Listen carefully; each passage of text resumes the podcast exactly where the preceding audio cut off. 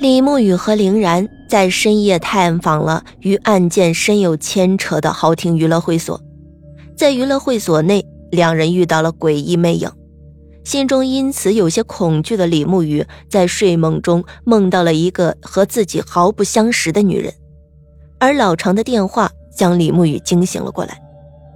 来警局，豪庭娱乐会所的妈咪高燕死了。老常对李沐雨说完就挂断了电话。高燕儿死了，原本还因为刚刚醒来有些昏沉的李沐雨突然打了个激灵。高燕儿是那个商店老板所讲的故事中，因为看到了女鬼而惊慌的离开会所，就此消失的妈咪，她死了。李沐雨起身穿上鞋，用水随便的抹了一把脸，就出门朝着警局去了。医案科的办公室里，老常在一边看着手里的档案。胡泽面无表情地坐在自己位置上，不知道在想着什么，或者说他的一般状态就是这般如同死人的样子。至于秦瑶，看到李沐雨走进来，再次有意地挑了李沐雨一眼。李沐雨看到秦瑶的眼神，心头一阵恶寒。凌然早上就走了，现在案件你负责。早上接到重案组送来的案子。你们调查的豪庭会所的妈咪在失踪了几天之后，被发现死在了家里。现场那边我打过招呼了，你们现在赶过去。老常见到李沐雨进来，放下手中的档案，对李沐雨吩咐道：“听到老常的话，秦瑶和胡泽起身跟着李沐雨出了办公室。哼，说说，昨天小林然。”和你去娱乐会所，怎么鬼混了？秦瑶走出办公室后问李沐雨：“报告秦大小姐，没有鬼混，只是遇到女鬼了。”女鬼？秦瑶听到李沐雨这么说，突然好奇的问了起来。李沐雨心头奇怪，秦瑶也是医案科的老人了，听说女鬼还会好奇。可是紧接着，秦瑶便继续问李沐雨：“哦，那个女鬼姿色怎么样？要不今天晚上带着我去看看？”说着，秦瑶露出了一副色眯眯的样子。李沐雨听到秦大小姐的话之后，明白了秦瑶究竟在好奇什么。不过这会儿的李沐雨心中除了对秦瑶彪悍人生的感慨外，没有任何话语。那有没有可怕的尸体？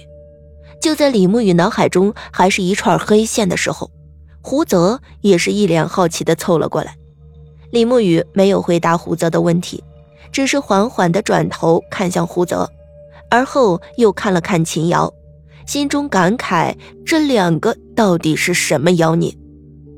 赶到高燕家时，已经快到中午了。这里是一处很普通的住宅小区，从小区有些老旧的建筑上来看，这个小区也有些年头了。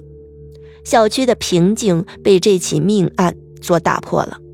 高燕家在小区里侧的一栋楼上，这会儿整个小区都围满了人，在不停地议论着什么。见到李沐雨开着警车过来，更是指指点点。李沐雨开着警车，带着秦瑶和胡泽，朝着高燕家那栋楼驶去。高燕家所住的那栋楼的楼口已经被警戒线拦了下来。李沐雨三人拨开警戒线，往楼上走去。走在楼梯上，李沐雨发现，由于建筑设计原因，楼道中回声异常的大，自己的脚步声都能清晰的听到。高燕儿家在四楼。其实不用找，李沐雨就知道高燕家在哪里，因为高燕家的房门大开着，一道道的警戒线封锁了高燕家房门入口。三人走进了高燕家时，这里的重案组成员还没有撤离。重案组的组长邵子明看到李沐雨等人进来之后，迎了过来。邵子明第一眼看的不是李沐雨和胡泽，而是秦瑶。看到秦瑶的邵组长明显一愣。紧接着，满脸堆笑的对秦瑶说：“秦秦大小姐，您怎么来了？凌然呢？秦瑶对邵组长笑了笑，说：“哼，林然调职了，现在他代替林然。”说着，秦瑶指了指李慕雨：“你好，我是重案组组长邵子明。”“邵组长你好，我叫李慕雨，刚刚调入医案科。”“李慕雨你好，案子交给你们科室，不过案情我先对你们交代下。”说着，邵泽明领着李慕雨三人朝着屋内走去。高燕的房子不大，也就七十平米左右，一间厨房，一间卫生间，不大的客厅旁边就是卧室。只是这里怪异的是，四周所有的窗户上都贴着暗色的窗户纸，让这里即使是到了中午也是一片昏暗。这让整个房间不由得有一种阴森的感觉。这应该是一种自我保护心理。李慕雨心里对高燕的这种行为分析着。胡泽进屋之后，便开始去和重案组技术科的人接触，看看是否有什么发现。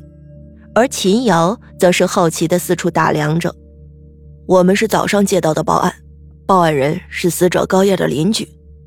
案件能直接交给你们医案科，其实也是因为这个报案人，因为他报案时说。隔壁屋晚上闹鬼，怀疑隔壁死了人。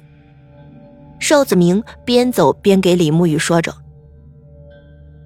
报案时就说隔壁闹鬼。